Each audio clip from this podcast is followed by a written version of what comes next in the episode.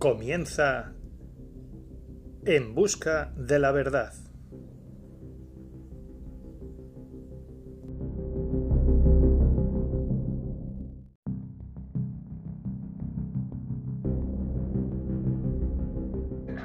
Hoy, perfecto. Muy buenas noches. Bienvenido a un programa en el que hoy vamos a, a tratar un tema apasionante. Eh, cómo el, el, propio COVID o las noticias de COVID ocultan noticias muy importantes de las que todo el mundo eh, no tiene ni idea, ¿no? Y, hoy hablando entre nosotros en nuestro, en nuestro mítico chat que tenemos, Rafa ha soltado la bomba y la verdad es que hemos dicho hay que hacer programa porque eh, ahora nos, nos, desarrollará Rafa el tema, pero las cosas que están sucediendo en Ucrania, en las puertas de Europa, las cosas que suceden en Taiwán las noticias solo hablan de coronavirus y volcán, simplemente. Eh, Rafa, buenas noches. Hey, buenas noches, ¿qué tal Javier? Eh... Explícate sí. y, y desarrolla porque el tema es apasionante. Eh, un momentito, Javier, por favor, porque ¿Sí? respondo eh, rápidamente. Eh, vale, ok, sí, ya, lo siento. Es que me estaba escribiendo. Sí, el, el, tema de Ucrania es, sí, es lo que ya hay gente que lo llama, ¿no? La, la, la ventana de Overton, ¿no? Que por lo visto lo, eh, lo que consiste básicamente es que monopolizo la conversación, monopolizo el tema en los medios de comunicación, de tal manera que no se pueda hablar de otra cosa. Eh, y entonces pues se queda la gente en la ignorancia de otras cosas que realmente son muy preocupantes. Y, es tanto como una guerra, eh, una guerra civil y, una guerra contra Rusia en, en un país como Ucrania que tiene 45 millones de habitantes es de remarcar que, no sé si el capítulo anterior, en nuestro programa anterior o hace dos programas, ya lo estuve yo eh, remarcando, el hecho de que es muy probable que se estuviera vendiendo eh, a Rusia la mitad de, de Ucrania. Eh, son simplemente opiniones personales que, no tienen fundamento ni, nada, simplemente son sospechas, ¿no? Pero lo que sí es cierto es que la Armada estadounidense está allí en el Mar Negro y se le ha vendido armamento pesado a Ucrania eh, y que lo más importante, ¿no? Que el presidente Zelensky, este que, que era actor cómico en el país, mm y, y, ahora hablaremos de su política ¿no? y de lo que ha estado haciendo en Ucrania y, y, y que es, quién está apoyando al, a los asaltantes, ¿no? al, al gobierno. ¿no? Eh, bueno, pues Zelensky, este, este, actor, llegado a presidente del país, eh, ha tenido ahora mismo una, estos días, ayer o creo que ha sido, una rueda de prensa maratoniana de horas con los medios de comunicación dando detalles de que, por lo visto, eh, sus servicios de inteligencia tienen pruebas contundentes, in, inapelables, de que se está fraguando con eh, intervención del Kremlin eh, un golpe de Estado en Ucrania. Se está fraguando un golpe de Estado y además Rusia está volviendo a aumentar el número de efectivo de soldados en las fronteras con Ucrania. Zelensky remarca a los medios que esta vez no es como en el 2014 cuando se anexionó según el derecho, según la, eh, los organismos internacionales y demás de forma ilegal, Crimea, ese referéndum no ha sido reconocido como legal por la comunidad internacional y se anexionó Rusia a Crimea en el 2014. Eh, ahora el presidente Zelensky dice que su ejército está preparado, que no es como en el 2014 y está allí replegado en la frontera este. Y la cosa pues está, está calentita, está calentita porque los buques de guerra estadounidenses ya se han posicionado allí, ya se le ha vendido armamento, el Kremlin vuelve a negar, vuelve a negar que, que esté participando en ningún intento de golpe de Estado y al que sí se le está acusando es uno de los grandes patriarcas de, Ucrania. ¿no? Esto estaría bien explicarlo, ¿no? porque Ucrania es uno de los países más pobres de Europa, cuando realmente es de los países con mejores recursos naturales de Europa. Eh, el, granero de Europa, Ucrania. Exactamente.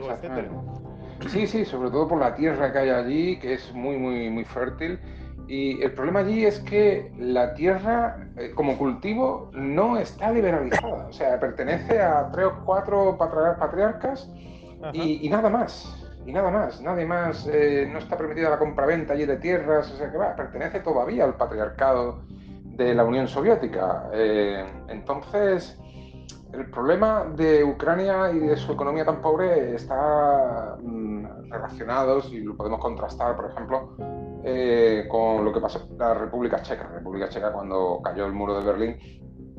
Y allí se, digamos, los patriarcas, los que estaban tras la caída del muro, los soviéticos, realmente sí se produjo una auténtica liberalización de los sectores y de, las empresas estatales eh, económicos. Se liberalizó de forma eficaz. Pero en Ucrania no. En Ucrania eh, se quedó eh, monopolizado por unos pocos patriarcas.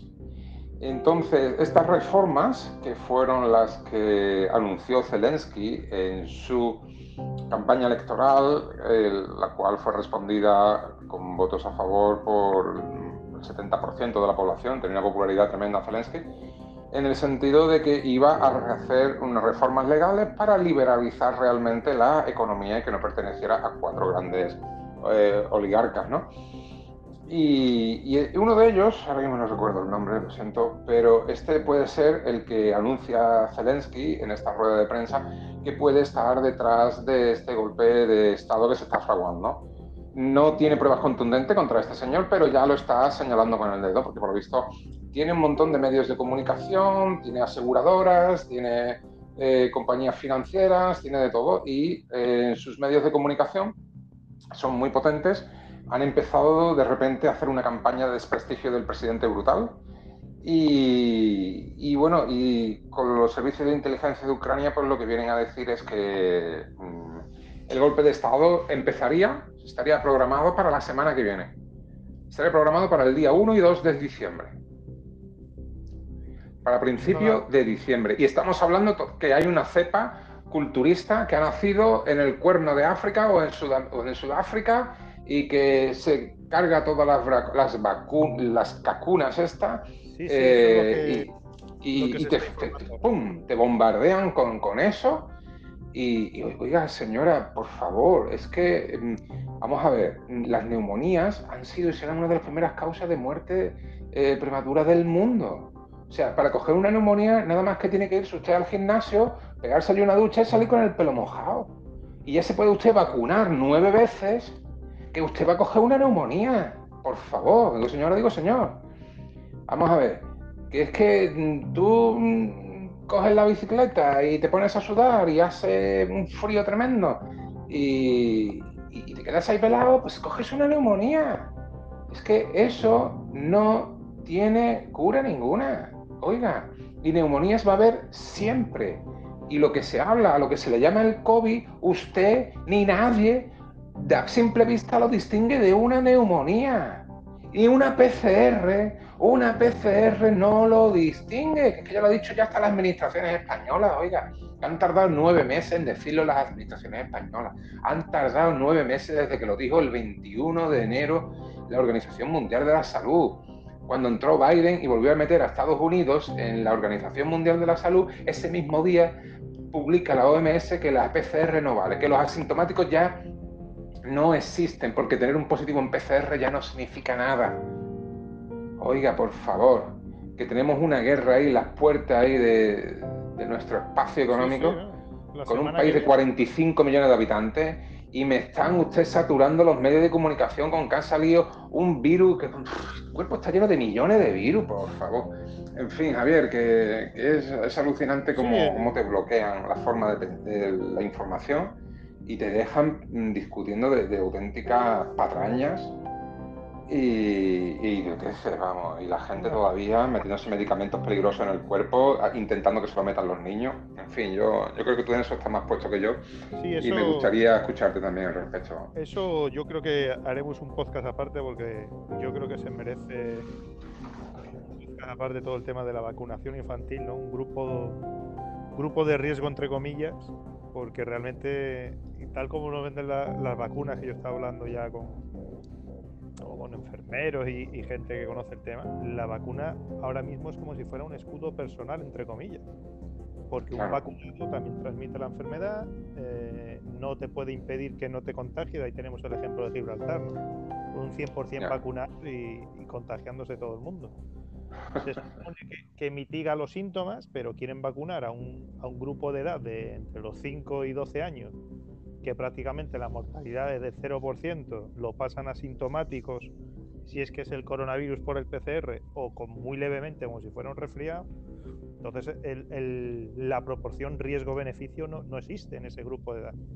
Yo si, si existiera algún riesgo-beneficio sería a partir de los 70 75, que es cuando el, el coronavirus es más letal, porque es que de esa franja de edad hacia abajo Claro, porque lo que tú vienes a decir que, que realmente la vacuna es para el que quiera protegerse a sí mismo, ¿no? Como el que quiere dejar de fumar o, o, no tomar alcohol.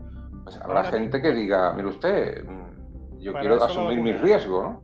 Es más, yo, estoy vacunado, tú lo sabes, y, yo en enero yo pensaba que la vacunación era, pues como todas las vacunas, no me contagio, corto transmisión de lo que sea y no transmito y ahí sí se puede erradicar una enfermedad, pero ¿de qué me sirve una vacuna que sigue, sigue circulando el virus? Porque yo a veces veo en la televisión, por eso yo no entiendo esa persecución al no vacunado, ¿no? ¿Qué más da que un vacunado, un no vacunado entre en un bar? Si los dos lo pueden contagiar, los dos lo pueden transmitir, mientras lleve su mascarilla como marque la ley, que hoy, por ejemplo, ha salido una noticia curiosa en, en un canal que es Abogados por la Democracia, puede ser, eh, los reyes han ido de visita oficial a Suecia y como en Suecia no hay ningún tipo de restricción, no se usan mascarillas por la calle, etcétera, ellos han ido de paseo sin mascarilla por la calle con toda la familia real sueca pegaditos y ahí no hay problema. Sin embargo, vienes aquí,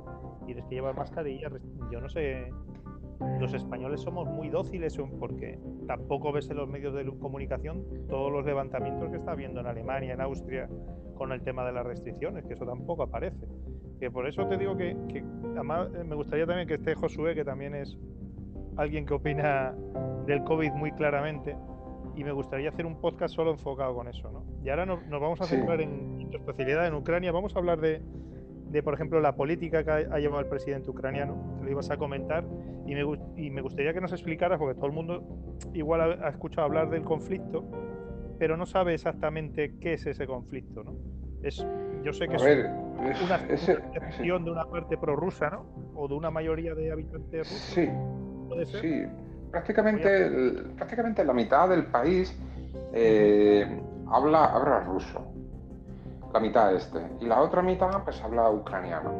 Pero vale, que sepan eso, los, eso, eso, eso, te lo dice la gente. Los oyentes que, que, tú has estado en Ucrania, ¿no, Rafa? Sí, sí, en Rusia y, Rusia y en Bielorrusia.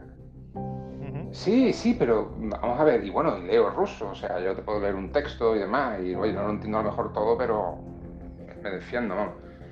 Pero eh, resulta, vamos, el alfabeto cirílico y demás, eso ahí yo ya.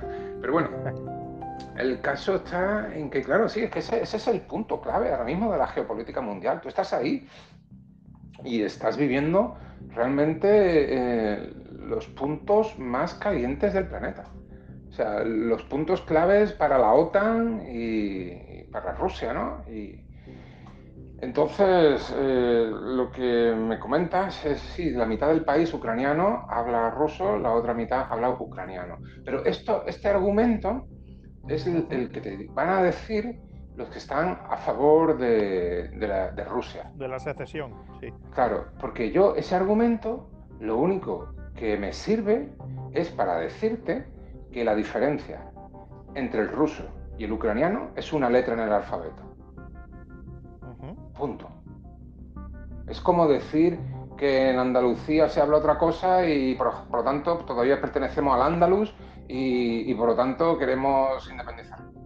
La diferencia entre el ruso y el ucraniano es una letra en el alfabeto, la I, que lleva un punto arriba, no es ni siquiera una letra entera, un punto sobre una letra.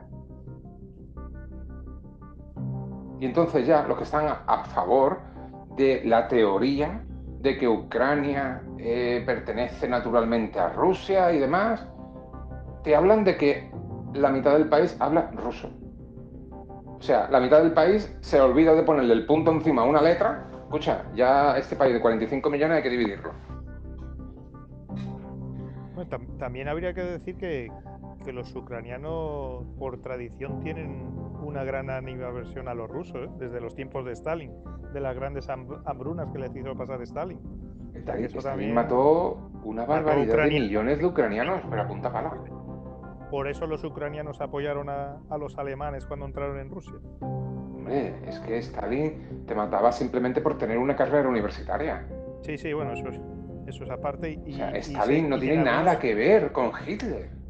O sea, nosotros veremos y veremos películas y películas y películas y películas hablando de lo malo que era Hitler. Pero ¿dónde están las películas hablando de una persona que mató a 10 veces más personas que Hitler?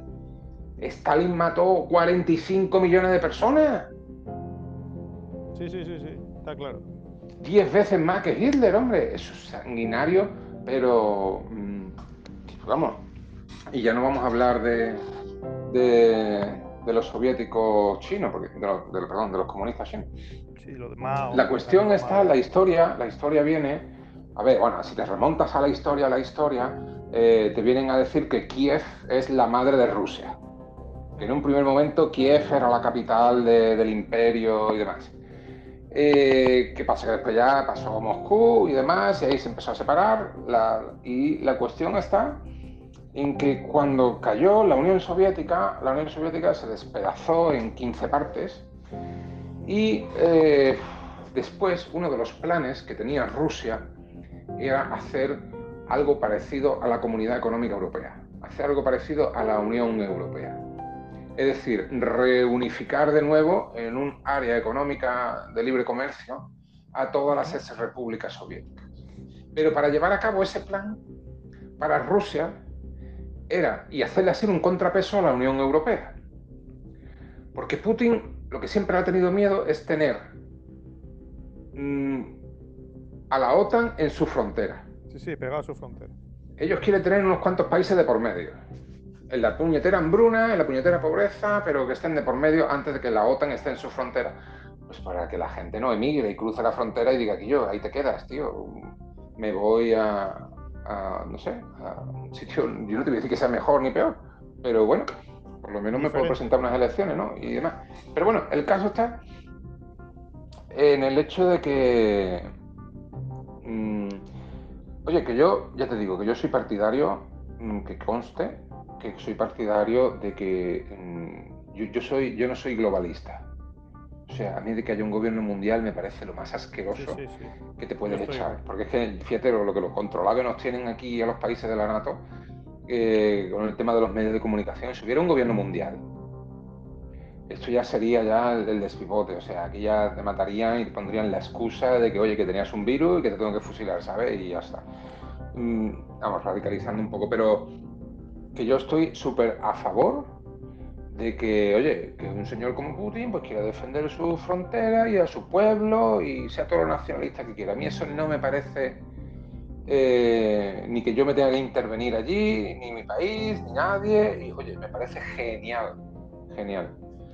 Pero bueno, mm, lo que sí está claro es que en el momento en que estos países empiezan a invadir a otros por la fuerza, por las armas, pues ojo, eso una vez que empieza no tiene fin. Ahí hay que cortar, eso está claro, ¿no? Entonces, Putin lo que estaba es muy resentido porque él quería hacer él quería hacer una Unión Europea, pero euroasiática con las repúblicas, ex repúblicas soviéticas.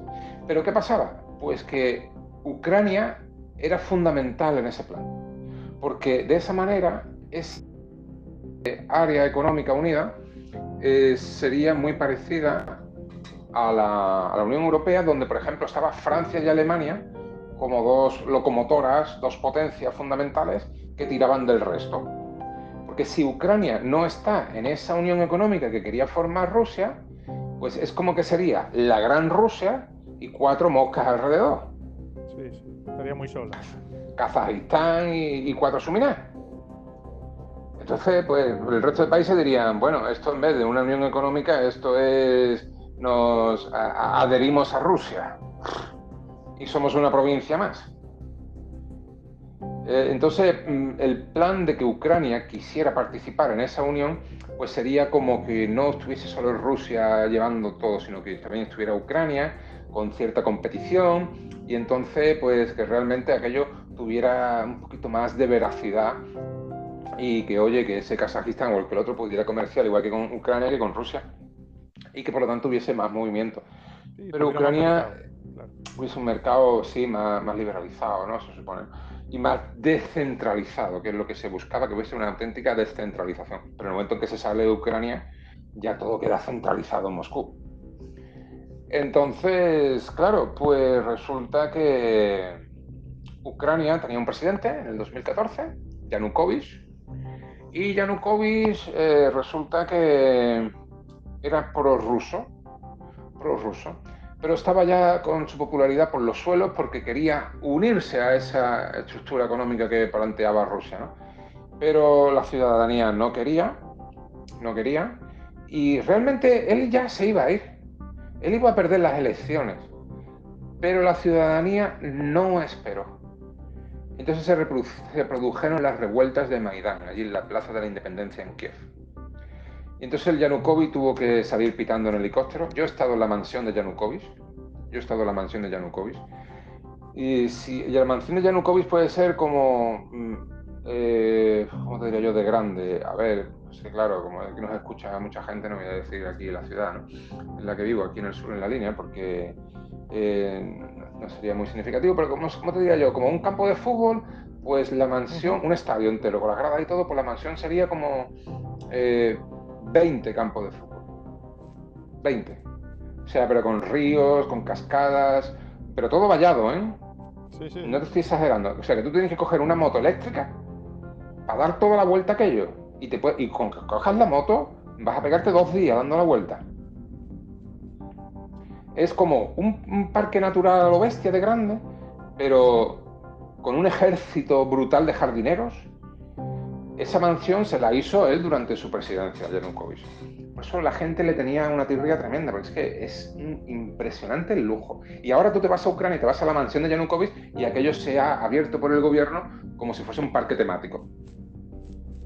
De ahí Yanukovych tuvo que salir pitando en helicóptero. Tú ves allí las casas que tiene allí. Es que nada más que una, por ejemplo, que es muy impresionante porque es de madera, pero aquello es como un castillo del Señor de los Anillos, lo bestia de grande, Es que es que es el, tú ves el, balconcito que tiene el dormitorio, pero es que el dormitorio tiene como 10 eh, metros de alto. O sea, es que no te puedes hacer una idea. Y para desayunar, a lo mejor allí pues hay una isla eh, y lleno de peces de colores sobre el río. O sea, una brutalidad de lujo que... Megalómano, total. Megalómano, pero brutal, brutal. Sí, sí, allí estuve y, es alucinante, ¿no? Y entonces Yanukovych tuvo que salir pitando. Entonces se produjo ahí las revueltas de Maidén y Yanukovych tuvo que salir y entonces entró el siguiente presidente, antes que estuviese el Zelensky, que era pro Unión Europea. Entonces ahí se chafó los planes de Rusia. De Rusia. Entonces, ¿qué fue lo que hizo Rusia? Oye, Yanukovych no se ha ido porque terminara el mandato.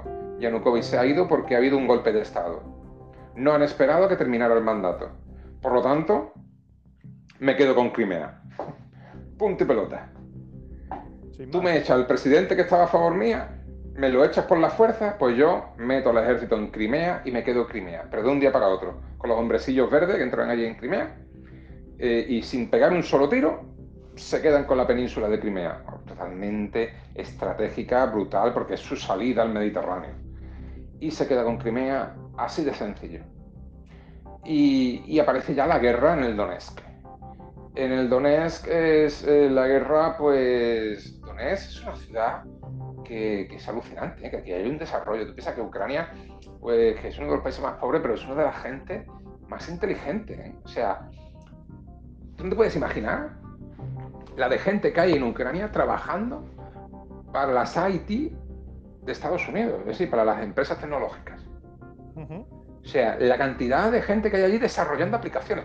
WhatsApp, WhatsApp, la aplicación WhatsApp por la que tú me escribes un WhatsApp, ese WhatsApp la desarrolló un ucraniano en Kiev. Esa fue una de las mayores ventas de compañías que se han producido en la historia. Por 19 mil millones la compró Facebook a un ucraniano. Kiev es una de las capitales donde hay mayor potencial de gente que desarrolla nuevas tecnologías y tecnología de la información. Es un auténtico cerebro. Y es una ciudad preciosa y súper inteligente. Súper inteligente. Y en, en el desarrollo. Parte de su desarrollo es soviético. Pero, por ejemplo, no hay un paso de cebra. O sea, tú vas a cruzar la calle y todos son túneles subterráneos.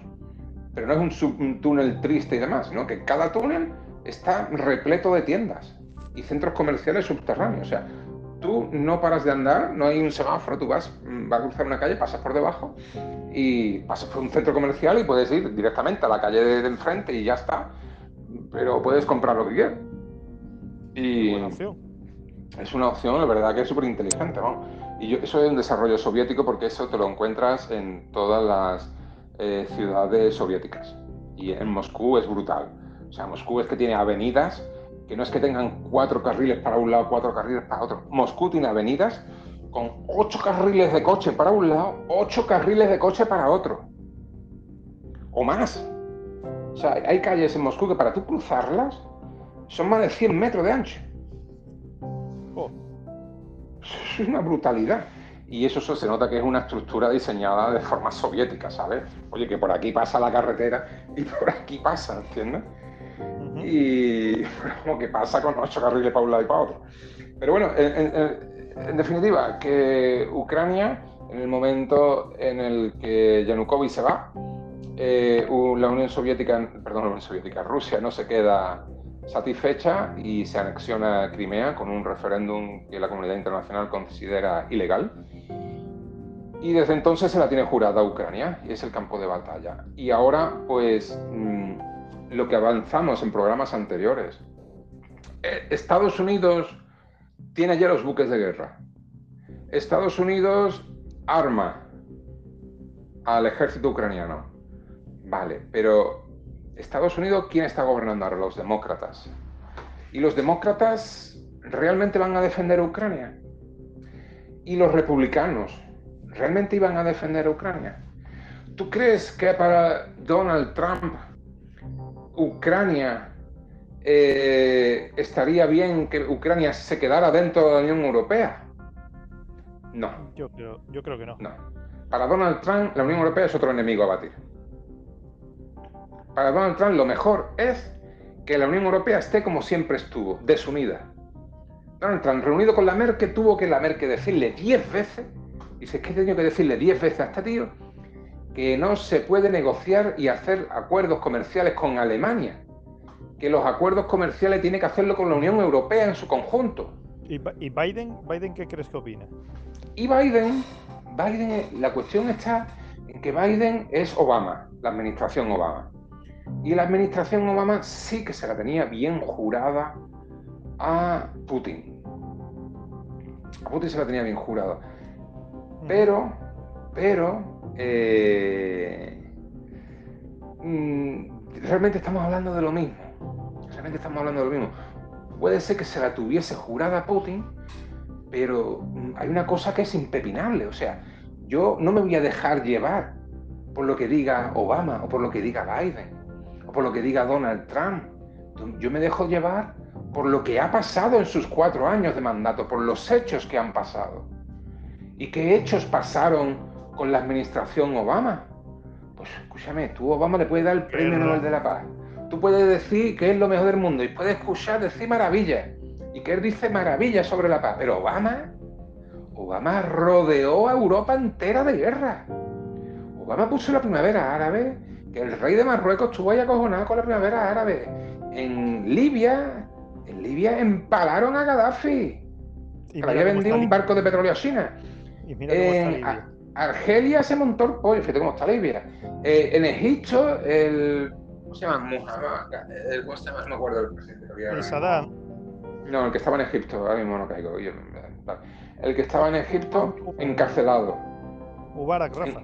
Mubarak, eso, el presidente Mubarak. Encarcelado, al final murió en la cárcel. En Siria, o sea, estamos siguiendo todo el Mediterráneo, rodeando Europa, todo el Mediterráneo guerra. Y mira cómo sigue la guerra. Siria, 200.000 personas han muerto. Y sigue para el norte, y sigue para el norte, y puso a Turquía el arma, pasa que Turquía estaba en la OTAN. Pero con Turquía no pudo armar el pollo que quería. pero aún así puso la cosa calentita entre Turquía y Grecia, la puso calentita en la isla. y siguió para arriba. ¿eh? Claro, claro. Y se metió para arriba. Y, en Ucrania, guerra en el Donetsk. Yo es que no le faltó un punto para rodearnos de guerra. Entonces, yo creo que el Donald Trump, la diferencia entre el Donald Trump y la diferencia entre la administración Obama que gobierna ahora mismo es el grado de sadismo. Yo creo que Donald Trump organizaría una guerra, pim pam pum, mitad de Ucrania para Rusia, la otra se queda aquí, pim, ya está, si acaso sí. O lo dejaría en paz y nada. Pero a este, a este le gustaría, a este lo que le gustaría es una Ucrania de 45 millones de personas allí matándose ayer. Porque escucha, ya la ha hecho en Siria. ya la ha hecho en todo el norte, en todo el norte de África la administración Obama. ¿Tú te crees que la administración Obama no quiere un derramamiento de sangre brutal en Ucrania? Me extrañaría muchísimo, vamos. Pero también es cierto que mm, jugaría un papel a favor, jugaría un papel a favor de Ucrania, pero Oye, después por las espaldas hablo con mi colega Putin y le digo, mira, aquí yo, aquí montamos un pollo, ¿vale? Y el otro, venga, venga, pues matamos aquí, pero al final me lo quedo yo, ¿vale? Venga, pues venga, que se maten aquí. el ejército mío, venga, yo te mato 50.000, tú me matas 40.000, venga, ¿vale? Y, ahí ya tú y yo lo organizamos. Y lo organizan como ellos quieren. Y ponen a un país en guerra como ellos quieren, cuando ellos a lo mejor de antemano ya tienen pactado el, el resultado final, ¿sabes?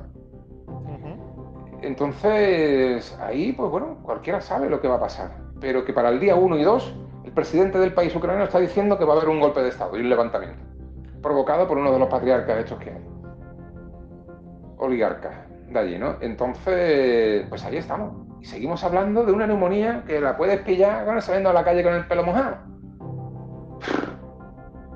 Y... de eso no se habla en los medios, de luego. Del tema ucraniano a veces lo retocan de filón Igual que la guerra en Siria. La guerra en Siria desapareció de los medios hace tiempo.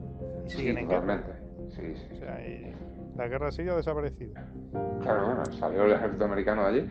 Y bueno, el caso está en que estamos en una guerra fría. Una guerra fría 2.0 o 3.0, llámalo como quiera, pero va a ser muchísimo más intensa y muchísimo más difícil de, lidiar. y te voy a decir, te voy a decir un motivo fundamental. Te voy a decir un motivo fundamental por cual esta Guerra Fría va a ser mucho más difícil de, lidiar. Y la culpa está en Hollywood. Y es que Hollywood, la, digamos, la verdadera industria para el lavado de cerebros de la población de la OTAN, eh, ellos son los que te crean una serie la más vista de Estados Unidos, la de Walking Dead, y cuando termina la serie te meten la pandemia, a los 10 años de serie te meten la pandemia para ir con la boca tapada, cuando un capítulo de Walking Dead va con la boca tapada por el virus, por todo, tacatá, ellos son el auténtico brazo ejecutor del Instituto Tavistock de modificación de la conducta, lo que es Hollywood, la industria, pero hay un problema con Hollywood ahora, a la hora de comerle la bola a la gente y señalar al, según palabras de Biden, que esas son las únicas palabras que para mí me han parecido de lo más válidas cuando habla de Xi Jinping, del presidente chino, dice un auténtico macarra que no tiene ni un hueso, ni un solo hueso democrático en el cuerpo. Esas son palabras de Biden. No sé si era para las elecciones o para lo que fuese, pero el caso está en que ahora Hollywood tiene muy complicado mentalizar a la gente de quién es el enemigo. ¿Y por qué tiene muy complicado mentalizar a la gente de que ese macarra, según Biden, es el enemigo? Pues lo tiene muy complicado porque donde más dinero gana Hollywood es vendiendo sus películas en China. Entonces, decirle a Hollywood, oye, que este es el macarra que no tiene un hueso democrático, según Biden. Este hay que pintarlo así y que la población nuestra se vaya mentalizando. Dice Hollywood y yo. Perdona, pero es que yo donde gano más dinero es en China. Es que yo con ustedes no gano nada. Por eso ahora mismo tú en ninguna película de guerra te vas a ver a un chino como el malo. No te lo vas a ver. Entonces, ahora el problema es que mm, ese Hollywood se podría llamar Pekín. Eh, porque es que no está en Hollywood mm, defendiendo eh, nuestra cultura, es que está mm, vendiéndose al otro bando. Entonces, hoy, por ejemplo, hoy por ejemplo ha habido unas revueltas que llevan tres días, que Australia ha tenido que mandar al ejército. Australia ha tenido que sacar al ejército de su país y meterlo en las Islas Salomón. Las Islas Salomón se ha montado una revuelta en contra de los chinos. Las Islas Salomón es un país eh, con, con su plena autonomía, pero ha pedido ayuda al ejército australiano y el ejército australiano ha tenido que ir a las Islas Salomón por las manifestaciones contra los chinos. Pero manifestaciones sangrientas, ¿eh? Ni una noticia tampoco los medios. Ni te enteras. Ni te enteras. Y ha tenido que salir ya el ejército australiano. El ejército australiano súper acusado por China de que para qué está comprando submarinos nucleares a Estados Unidos. Y, claro, ahí pues se monta el AUKUS y se está montando la, la alianza que se está montando porque mm, mm, hay gente que piensa que la isla de Taiwán siempre perteneció a China. Eso es una falsedad brutal. La isla de Formosa, por la que nosotros peleamos y perdimos contra los holandeses, la isla de Formosa siempre estuvo ocupada por filipinos. Toda la historia de siempre. Y en el 1665 la invadió el ejército holandés. Y el ejército holandés montó allí industria. El ejército holandés, los holandeses montaron allí, más adelante montaron industria. Lo que pasa es que siglos más adelante necesitaron una mano de obra más cualificada y más potente y entonces empezaron a meter a población china. Y entonces al final, y nosotros intentamos quedarnos con la isla de Formosa, que es la isla de Taiwán hoy en día, y tuvimos una batalla naval contra los holandeses, la perdimos, y después la isla al final se la quedó China. Pero vamos, eso hace tres siglos. Pero China la perdió contra Japón. En 1800 y pico se la cedió a Japón. Y después, tras la Segunda Guerra Mundial, la primera, eh, Japón, que quedó muy debilitada, se la quedó de nuevo China. Pero eso de decir, yo he escuchado chuminadas, he escuchado gente decir chuminadas del tipo que la bandera china, la estrella con cuatro estrellitas y demás, cada una de las estrellitas pequeñas es, o sea, el hecho de las cuatro estrellitas, cada una de las estrellitas pequeñas de la bandera representa a las cuatro islas o regiones periféricas, regiones, porque um, hay otras que no son islas, regiones periféricas de China, como es Hong Kong, Macao, Taiwán, y no acuerdo la otra. Pero, ¿qué me está contando? ¿Qué delirio es ese, hombre? Eh, Allí, bueno, yo te voy a contar la historia de Taiwán, ¿no? donde se refugian los nacionalistas chinos cuando pierden contra los comunistas en el 49 y demás, se refugian allí, por eso ellos se llaman la auténtica República de China. Eh, el caso está en que allí tenemos a fragatas alemanas ya de guerra. Eh, allí pues ya nos estamos armando hasta los dientes, estamos utilizando ya como un grandísimo portaaviones, se podría decir, a Australia. Y, ya está, girando allí, ¿no? Las islas que están justo al lado, ya está Japón poniendo misiles allí a lo bestia, se le han vendido 700 millones de dólares en armamento a, 700 eh, sí, eh, de armamento a, Taiwán por parte de Estados Unidos. Eh, Estados Unidos está allí adiestrando a las tropas taiwanesas. Y oiga, es que esto no es que, que esto era de China de toda la vida. Oiga, que hay un 70% de la población que no quiere pertenecer a China. Hay gente que te dice, oye, pues un 70 no es mucho, ¿eh? oye, que un 30 quiere pertenecer a China. No, tampoco es así. Un 70, un 70 no quiere saber nada de China.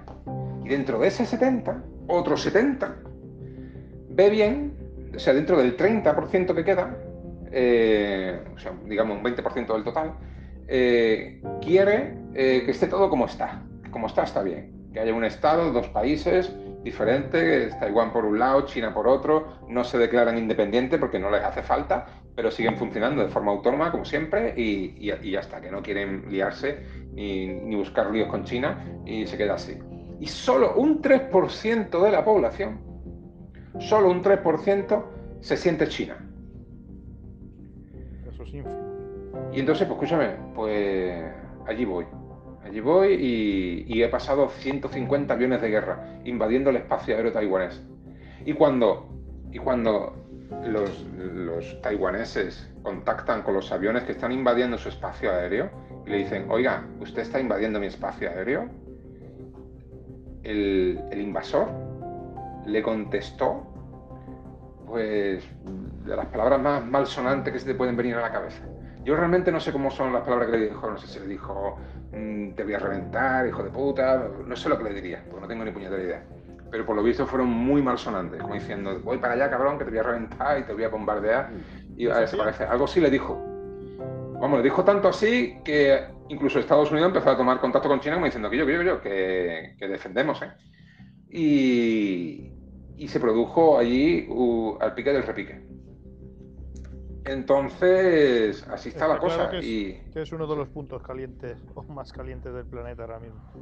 Es uno de los puntos más calientes, sí, sí. Además, nuestro, nuestro amigo el coreano del norte también anda cerquita, que se puede poner nervioso y la puede liar también.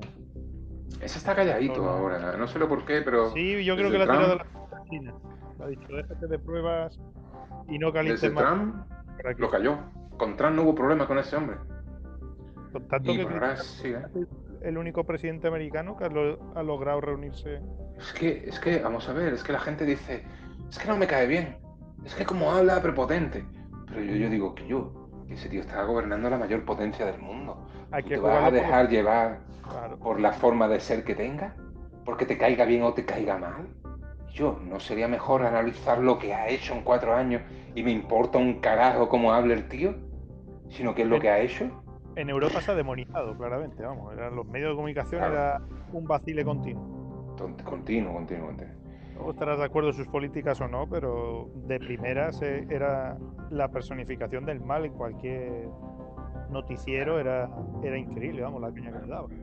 se le pedía lo, lo que se le tenía que pedir.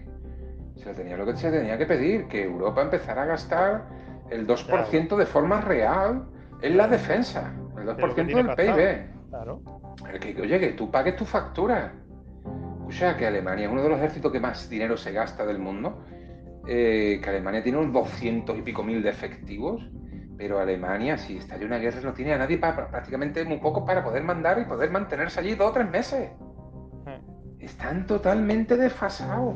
Y yo, que tuvimos un conflicto ahí en, en Afganistán.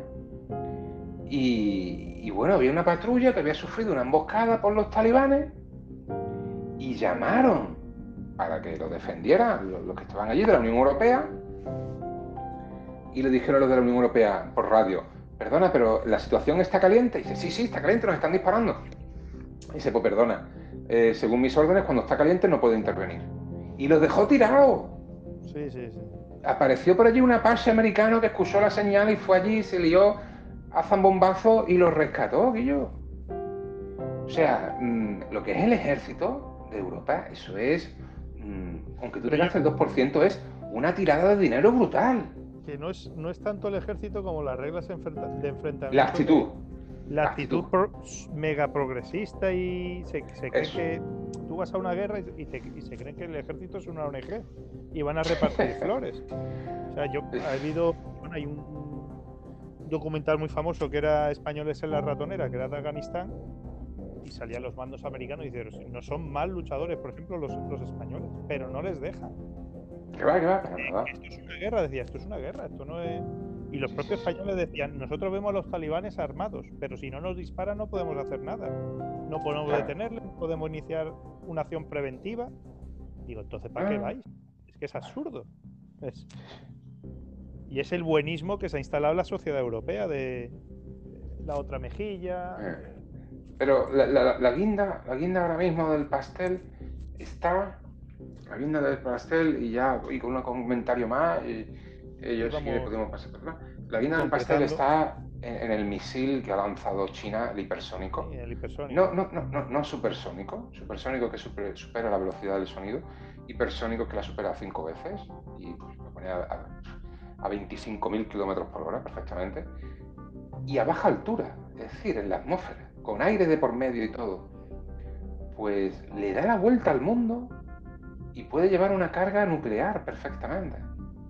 Y esa carga nuclear eh, ni la ves de venir. Eso no lo puede, como va a baja altura, no lo detectan los radares del escudo antimisiles. Entonces, ahora mismo la tecnología apunta, el que dar castañazo de forma inevitable es China.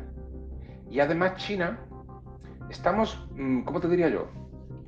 como en el 1949 cuando Estados Unidos tenía la bomba atómica y la Unión Soviética no. En aquel momento la Unión Soviética no se podría haber defendido de un ataque nuclear. No hubiera tenido capacidad. Y por lo tanto mm, estaba mm, a expensas de ser atacada sin capacidad de, defenderse siquiera. A cañonazos nucleares. Pues estamos igual. Ahora mismo China está tecnológicamente por encima. Te puede meter un cañonazo nuclear que no te da ni, tiempo a verlo. Porque es que no lo detecta siquiera. Ese misil va a baja altura y a una velocidad hipersónica. Escucha, ese misil sin carga, sin tener una carga nuclear, sin tener ningún tipo de carga, lo lanzas contra un portaaviones y nada más que de la velocidad que lleva te lo cargas la, energía cinética que, Simplemente por eso. Y esa tecnología está por encima de la tecnología de Estados Unidos. Estados Unidos no tiene esa capacidad para crear todavía esos misiles la tecnología occidental, ¿no? sobre todo la americana, que es muy superior y eso, pero ahí los chinos se están poniendo las pilas, los rusos también tienen cositas menos, pero por ejemplo, hay un documental al hilo de todo esto de, armas así sobre el Kurs, que, se ve que el Kurs, por lo visto, vamos, la versión oficial es que le explotó un torpedo y la, el documental te demuestra con, con, con imágenes de cuando sacan el, imágenes del submarino, imágenes de submarinos americanos tocados, de que hubo un enfrentamiento submarino entre submarinos, el Kurs y dos submarinos americanos. ¿eh? Porque por lo visto, eh, cuando eh, esto eran unas maniobras que estaban haciendo y había unos observadores chinos porque los rusos tienen un, entre comillas, un torpedo hipersónico que se llama el, el, Escabal, pues Escabal, no me sabe el nombre que se desplaza a 400 kilómetros por hora debajo del agua por la supercavitación, una tecnología de supercavitación. Y los americanos no querían que se lo vendieran a los chinos y por lo visto tuvieron ahí algo por medio. Es un documental muy interesante, lo cual no me acuerdo el nombre, pero si tú lo buscas, te quedas que... y, y que nos cuentan cualquier cosa es que sacaron el CUS y se ve un agujero de torpedo atravesando el, submarino en el casco, no una explosión. es, increíble, vamos. No, es que lo que hemos hablado en un capítulo, en programas anteriores, ¿no? que ahora mismo China está en la misma situación que estaba la, Alemania en 1920, ¿no? Y, toda la industria concentrada. Y ¿tú, ¿tú, no crees que puede haber una guerra fría a tres bandas? Porque yo creo que a los rusos no les interesa tampoco una China megapoderosa, ¿no? Los rusos y los chinos no se llevan tampoco. Mm, están haciendo, están haciendo sus maniobras conjuntas y demás, pero a la hora de la verdad, es lo que decía Trump, a la hora de la verdad, oye, no dejes a Rusia que caiga en manos de China. Por eso, en esa reunión que tuvieron Putin y Biden, que se reunieron, ¿de qué, de qué tú crees que, que hablan esa gente? O sea, se reúne Putin y Biden y eso es para decirle que yo, ¿qué pasa, tío? Que tenía ganas de charlar contigo, ¿qué te cuenta? ¿Cómo te lleva la, va la cosa? Mm, esa reunión es para decidir como si fuese un tablero de ajedrez y decir, oye, tú te quedas con la mitad de Ucrania, pero no te metas en China cuando yo la ataque. Eh, vale, venga, ¿te parece bien que hagamos esto? Y empiezan a, intercambiar territorios como si fuesen allí cromos. Y entonces, claro, algo habrán hablado, pero vamos, no sé si el otro va a respetar lo que hayan hablado simplemente el otro la está avisando, cualquiera sabe ni puñetera ni idea de lo que habla, ¿no? Pero bueno, el caso está en que ahora aquí estamos viviendo revueltas, estamos viviendo revueltas eh, con la siderurgia, ¿no? En el sur de España y habido aquí nueve días de huelga, ¿no? Y, la verdad, pero este tipo de revueltas y demás eh, va, a ser eh, una detrás de otra. Ahora vendrán los camioneros, después vendrá cualquier otro. Los agricultores también. Los agricultores, sí, exactamente. Eh, porque por lo visto, a ver, es que mm, todo está fabricado en China. Y si tú ahora mm, quieres dejar de engordar a la industria china, porque es la que está detrás después de, del ejército chino, pues resulta que tienes que parar el comercio. Tienes que parar el comercio. Ahora mismo la bobina, por ejemplo, los acerinos, estaban aquí, los del acero estaban en huelga, la bobina de, acero se ha puesto a cerca de 18.000 euros. La bobina de acero. Antes estaba a 4.000. Se ha multiplicado por 4, por 5, no sé exactamente. Se ha multiplicado una barbaridad. ¿Por qué? Porque ahora tenemos que hacerlo todo aquí. Y los precios, pues claro, antes importábamos mucho también de China, pero es que ahora importar de China sale todo muy caro. Sale carísimo. Hazte una compra por, por AliExpress y demás. Eh, bueno, eh, hay otras noticias muy curiosas. ¿Tú no has visto la aplicación esta Wish? Sí. Ahí se vende todo producto de China. Aunque Wish fue creada en California y en Estados Unidos. Pues a que tú no te has enterado las noticias que Francia ha prohibido Wish de forma total y contundente. Ni te puedes bajar la aplicación en Francia, ni te puedes, ni Google puede anunciar productos que, estén relacionados con la aplicación Wish. Y la han erradicado de facto. Justo antes de la campaña navideña. ¿Alguna razón específica o.? No lo sé, no lo sé, porque como estas cosas. como hablamos del virus y no hablamos de estas cosas, pero eso es un mensaje es un mensaje, ¿eh? Oye, escucha, que el paraguas nuclear que hay en Europa lo tenemos gracias a Francia.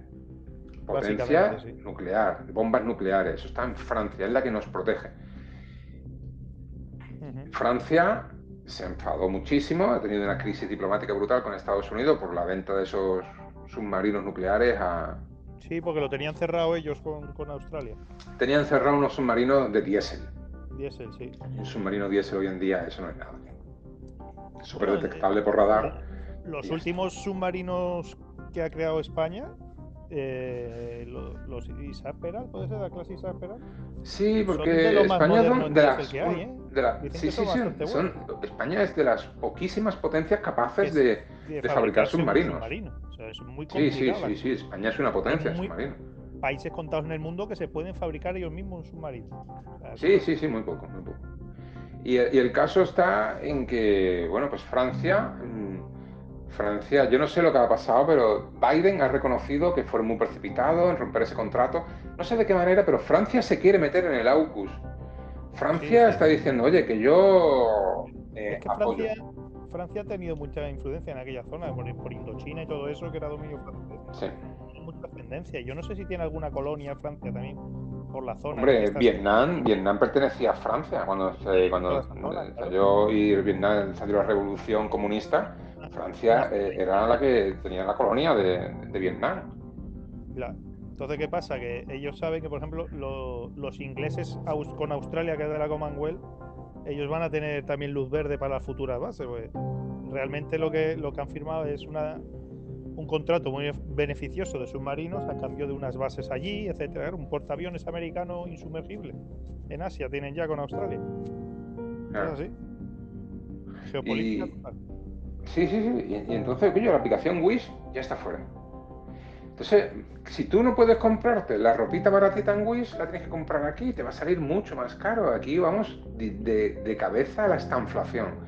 Es decir, los precios se van a ir disparando la bobina de acero está, entonces claro, pues oye, habrá que bajar aquí los sueldos para que los precios se puedan bajar, aquí los sueldos no se tocan, pues eh, el caso está en que revueltas van a venir, porque desconectar de China es imposible. Es como haber desconectado de la Alemania en los años 20 y vino el crash más gordo, el del 28, cuando empezó a gobernar allí en Alemania el partido nazi y se veía de venir lo que venía, que Alemania iba a dejar de empezar a pagar la deuda, iba a dejar de pagar la deuda eh, a la que se había condenado a pagar después de la Primera Guerra Mundial y, al final vino la Segunda Guerra Mundial.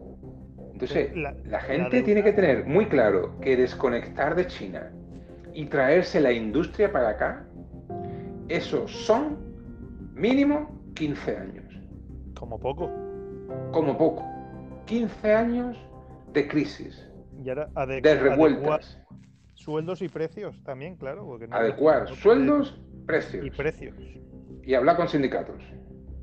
Y hablar con las patronales. Y... Creo que la- Rafa, la, la gente no era consciente de decir, bueno, voy a coger algo a China y, y veía 50 céntimos, un, un euro, dos, tres de, de artículos de estos chorras, de un soporte para el Sí, móvil, Y, y envío gratuito desde China. Y nadie pensaba y dijo, "Eh, si enviar una carta de Algeciras a Cádiz cuesta 50 céntimos, ¿cómo me van a enviar esto desde China gratuito? Por Claro, mucho- pues ahí, ahí ya han cortado. Ahí ya han puesto el container que estaba a 1.500 euros, 2.500, un container ahora está a 14.000 euros. Claro. Es un golpe maestro. Esto es 10 algo- veces más. Te voy a putear. Y eso China lo está sufriendo. O sea, la economía china, el Evergrande, hasta un, a bancarrota, ha tenido que venir BlackRock. BlackRock, que son unos traidores. Son unos traidores porque BlackRock, ya te digo, eso tiene 6 billones de euros. Esos son Dueño de medio mundo ya. es dueño de medio mundo y ha ido a salvar a Evergrande en China. Eh, eh, BlackRock es muy afín al Partido Demócrata y, y no ha dejado caer a China. Esa, es que para mí me parece una de las traiciones más gordas que he visto en los últimos meses. Y no se hubiera y- hundido, ¿eh? Si cae. Y, sí, sí, y no, no, y, la, y la han ido a salvar. Yo podía dejarlo que se caiga, tío. Si Es que, bueno, ha ido a salvarlo, tío. Una cosa que, que ni, ni lo iba a salvar el Partido Comunista Chino, va tú y lo salva a la economía china. Yo estoy flipando, tío. Pero bueno, el caso está en que revueltas vamos a tener. Y durante pues, 15 años, mm, o sea, vivir como vivimos antes va a ser muy complicado. Va a ser muy complicado. Y, y claro, pues. Pero ahora, la pregunta, la pregunta. Que tú sabes que yo al final, por lo menos, siempre me gusta hablar un poquito de la singularidad. Y verlo todo. el- o sea, para Raymond Kurzweil, para mí, el gurú, ¿no? De Silicon Valley, ¿no? Tenemos universidad del de Kurzweil aquí en España, en Sevilla está la Universidad de la Singularidad. Eh, bueno, este es realmente el gurú de los gurús, ¿no? El que está. eh, el que inspira a Bill Gates y a toda esta gente, ¿no? Los transhumanistas y todos estos, ¿no? El, el Kurzweil es el, cabecilla, ¿no? Realmente estamos viviendo la época de Kurzweil. Porque no para de acertar, ¿eh? no para de acertar todo. Sus predicciones es el mejor predictor de lo que va a pasar en el futuro.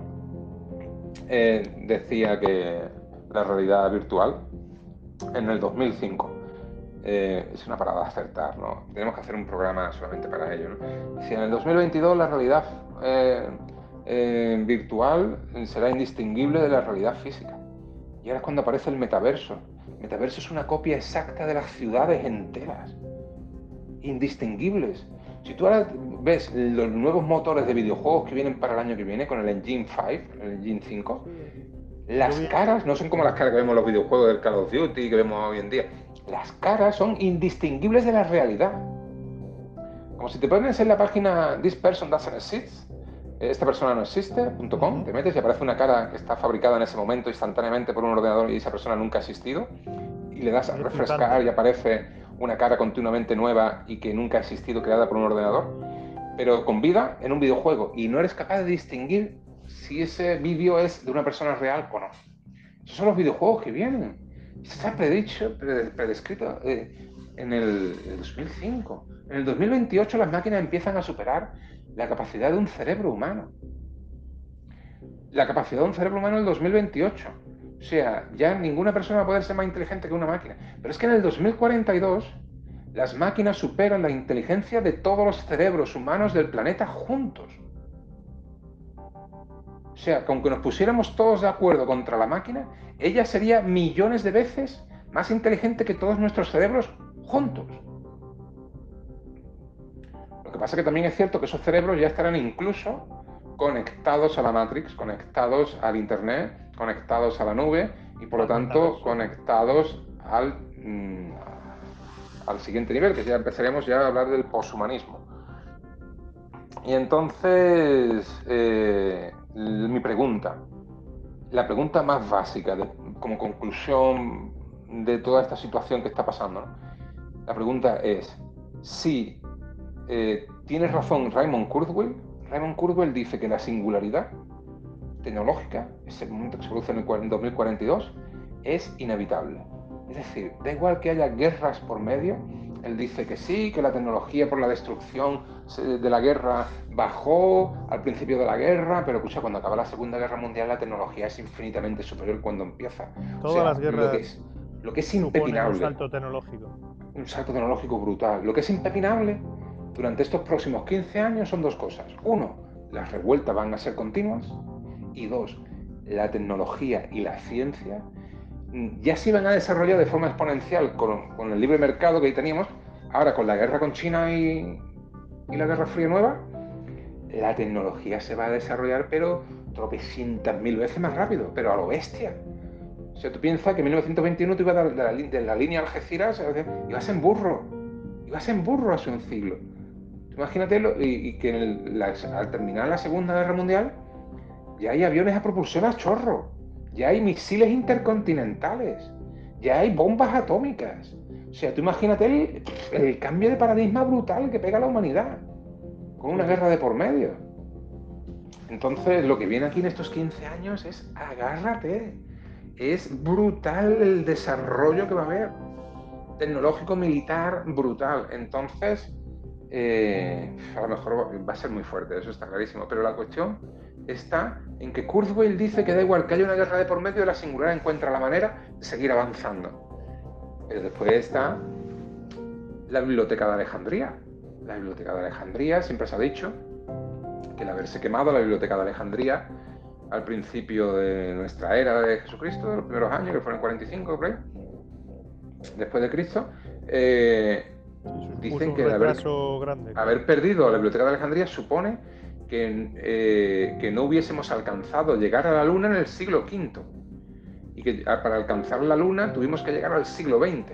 Es decir, que perdimos como 15 siglos de desarrollo. Otra gente dice que eso es una exageración porque lo que había allí era una cantidad de documentos en papel, eh, tipo de almacenamiento vegetal que estaba aquí medio putrefacto cuando, cuando ya se quemó. O sea, todos están de acuerdo en que haber perdido ese conocimiento suponen esos 15 siglos de retraso. Lo que otros matizan es que eso que lo quemaron los cristianos, la biblioteca de Alejandría y que se le achaque a los cristianos eso, otros los que matizan y dicen, oye, que cuando los cristianos la quemaron, la biblioteca de Alejandría ya estaba aquello lleno de ratas y estaba ya aquello ya hecho una mierda. Pero todos están de acuerdo en por haber perdido ese conocimiento, hemos perdido 15 siglos de avance. Entonces, pero el Kurzweil dice que no, que la singularidad sigue, pues yo no lo sé. Yo creo que estamos al pique de un repique, que, lo que está pasando aquí pues pasará en un montón de planetas en el universo y, que algunos, pues se acaban, la mayoría de los científicos acaban diciendo lo mismo, que las sociedades cuando llega un punto de tecnología muy alto acaban autodestruyéndose por un pequeño fallo y fuera. O sea, tú vas a crear aquí una inteligencia artificial general súper fuerte y oye, te equivocas en unos códigos que tú le pongas a inteligencia y se vuelve una inteligencia psicópata que se pone a hacer grapadoras eh, o se pone a hacer bolígrafos por todo el universo. Sí, sí. Se vuelve psicópata y dice, pues mi objetivo va a ser en el universo hacer eh, gomitas de borrar o chucherías. Y se pone a utilizar toda la energía del sistema solar para fabricar eh, pastelitos, mm, por ejemplo. Entonces, claro, la inteligencia general que viene, ¿tú crees que va a ser bondadosa? Pues, a ver, ¿quién está invirtiendo la inteligencia artificial? Pues Wall Street, los lobos de Wall Street, el ejército. ¿Esa gente van a crear una inteligencia artificial de buen rollo? ¿Y sociable y amigable? Pues vamos a tener pocas oportunidades. Entonces ahí está la pregunta. Si hay un castañazo, ¿volvemos a la Edad Media peor que a la Edad Media? mundo radioactivo? ¿O si hay un castañazo, da igual, nos recuperamos porque los que estén aquí vivos van a tener una tecnología superior? Yo creo que, yo creo que, que aquí no hay nada escrito, ¿eh? Que un castañazo puede aparecer en cualquier momento y a tomar bien. Pues muy bien, pues para ir concretando, Rafa, mm, ¿qué vaticinas tú a corto o medio plazo en Ucrania? ¿Tú crees realmente que, que pasará algo? Yo en Ucrania eh, han dado fechas concretas, a principios de diciembre, el 1 al 2. Han sido los servicios de inteligencia ucranianos los que han destapado el, lo que han destapado lo que es el plan del golpe de Estado. Que cuando se dice que ha sido los servicios de inteligencia ucranianos, habrá que matizar que probablemente hayan sido los servicios de inteligencia americanos. está clarísimo. El tema de los móviles en la guerra del Donetsk y el tema de los móviles, eh, eso, eso se ha trabajado muchísimo. Al principio de la guerra del Donetsk, los rusos fueron muchísimo más inteligentes, porque con ciertos radares detectaban que en las ruinas, en las ruinas de un edificio, en las ruinas de un edificio había allí tres soldados. ¿Por qué? Porque se detectaban tres móviles trabajando. Incluso al principio de la guerra del Donetsk, los rusos utilizaron la guerra psicológica y le empezaban a mandar mensajes a cada uno de los móviles que estaban en el frente del, del, del, bando contrario. Y los mensajes que le, pusía, le ponían eran dándole nombre y apellido de sus familiares y diciendo, a tu madre fulanita tal, tal, tal, le vamos a hacer esto. A tu hermano fulanito que vive en tal sitio, le vamos a hacer esto. Y tú imagínate que estás en el frente con tu móvil mandando WhatsApp y empiezas a recibir WhatsApp del equipo del bando contrario, del ejército contrario, diciendo que que tu hermano sabemos que está allí y le va a pegar un bombardeo. Mira, Rafa, si, si quieres ver un buen documental que, que, vi hace poquito yo, además referente a esto, mira qué casualidad. Hay un documental en Amazon sobre un francotirador de la zona rusa en Donetsk. Y te lo recomiendo, está muy, muy guapo. ¿eh? que va con el. En Amazon Prime. Búscalo. Ah, genial. Que, te va a molar. Y bueno, yo creo que podemos ir concretando, ¿no? Ha sido una buena charla, ¿eh? Interesante, muy interesante. Y yo creo que. Eh, Prepararse. Añadir, algo o. No, no, yo simplemente esto, que, que, coño, que tenemos una guerra ahí a las puertas que se está diciendo que va a estallar la semana que viene y seguimos hablando de, virus, que, son neumonía toda la vida. que llevamos dos meses con el mismo volcán en la tele. Sí. Sí. por lo menos, el volcán va cambiando, pero lo del virus ya es, ya En fin. Pues muy bien, Rafa, ha sido un placer. Javier, un placer auténtico, de verdad que sí, bicha, de verdad que eh, da gloria hablar contigo. Eh, pues nada, cuando quiera repetimos. Repetimos, pues nada, buscadores. Nos vemos en el siguiente. Saludos. Gracias, Javier. Hasta luego. Rafa.